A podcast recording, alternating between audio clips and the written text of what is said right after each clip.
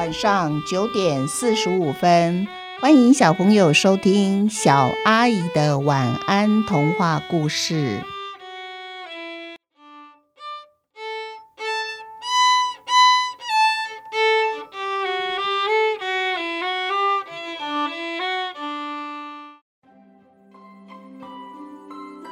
北极熊的新朋友。阿福是一只北极熊，他住在北极。阿福住的地方附近都没有其他的北极熊，就只有阿福自己一只而已。阿福一直是一个没有任何朋友的孤单北极熊。不过啊，阿福很能自得其乐哦。不太冷的日子里，阿福最大的享受就是躺在浮冰上面。让自己飘在水面上，这时候顺着水流，阿福会哼唱着北极快乐歌，自由自在的让冰块带着他四处旅游。他会跟小花、小树打招呼，偶尔也会跟遇到的其他小动物们问好。但是当天气越来越冷，阿福打瞌睡的时间也越来越长。现在整个北极地区都结成了一大片的冰块，再没有小浮冰可以玩了。不过阿福他并不在意，因为现在他比较想睡觉。不管是白天还是晚上，似乎睡觉是阿福唯一能做的事了。阿福清醒的时间越来越少，阿福心里想：“我可能是要冬眠了。”隔年春天，整片大冰块慢慢融化了，河面上到处都是漂浮的小冰块。阿福醒过来了耶！他不想再睡觉了，他又开始可以追着浮冰到处玩了。如果说，冬天让阿福爱睡觉，那么春天就让阿福充满了欢乐。这天，阿福仰躺着在水面上，他看着天上白云的变化，仿佛映现出一张又一张的照片。先是一朵美丽的大白花，再来是北极熊的形状。哇！阿福看到自己的样子贴在天空，高兴的不得了。阿福心里想：如果有个朋友可以一起玩，该有多好啊！这时候啊，我就想跟我的好朋友两个合照，我们两个的样子一起贴在天空中。忽然，阿福看到不远的地方，哇，好稀罕哦！居然来了另外的一只北极熊！哎，阿福实在太高兴了，他赶紧翻了个身，双掌当桨，努力的划呀划着，后掌呢就当他的舵，控制着方向。阿福努力努力的往前去，一路的划到他的新朋友的身边。可是，当阿福靠近一看，才发现，嗯。他这个新朋友好像不是一只北极熊，因为他的身体呀比北极熊小很多诶。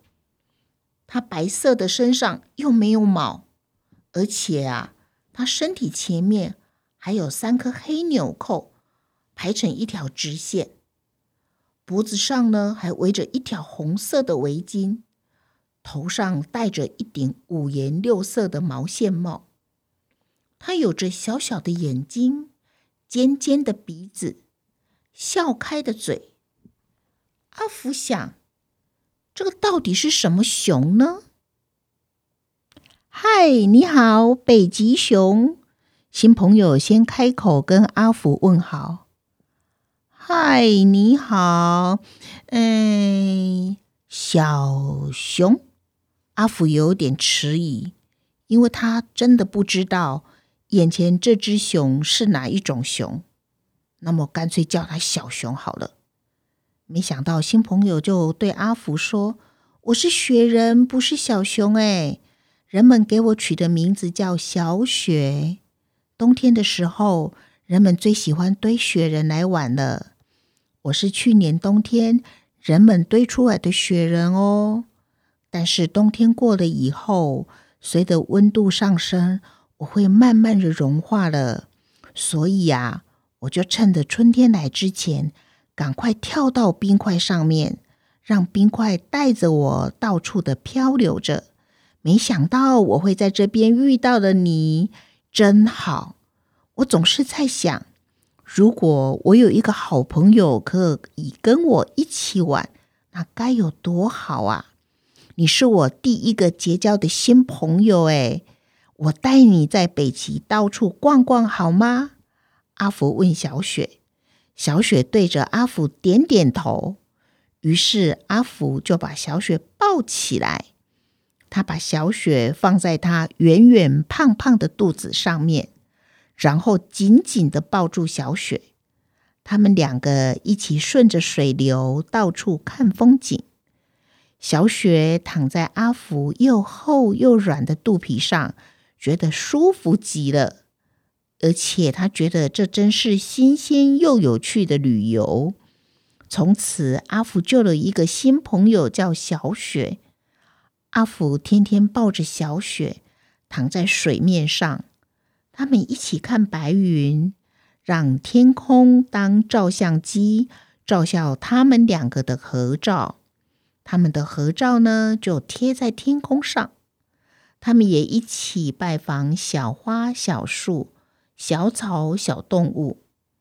阿福告诉小雪，每年冬天的时候啊，他总是很想睡觉，而且啊，会一直睡，一直睡。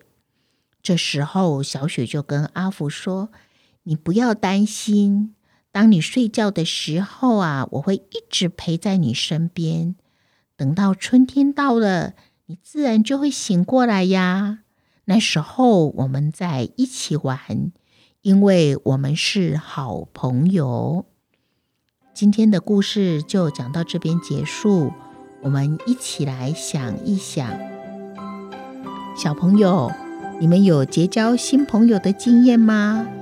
你们有什么好的方法可以帮助新朋友和你很快变成好朋友？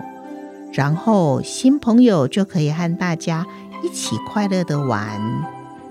下一个单元我要讲的故事是蛋的故事。不知道小朋友你们认识几种蛋呢？白煮蛋、荷包蛋、蒸蛋，还有呢？你们最喜欢哪一种蛋做成的料理？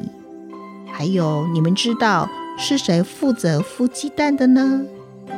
如果你们有一天需要保护一颗蛋，可是啊，那颗蛋却因为你的不小心破了，那么蛋破的那一天，到底会发生什么奇怪的事呢？还有，卤蛋有真的和假的吗？小朋友。下次继续收听我小阿姨的晚安童话故事，祝你们有一个甜蜜的梦，晚安。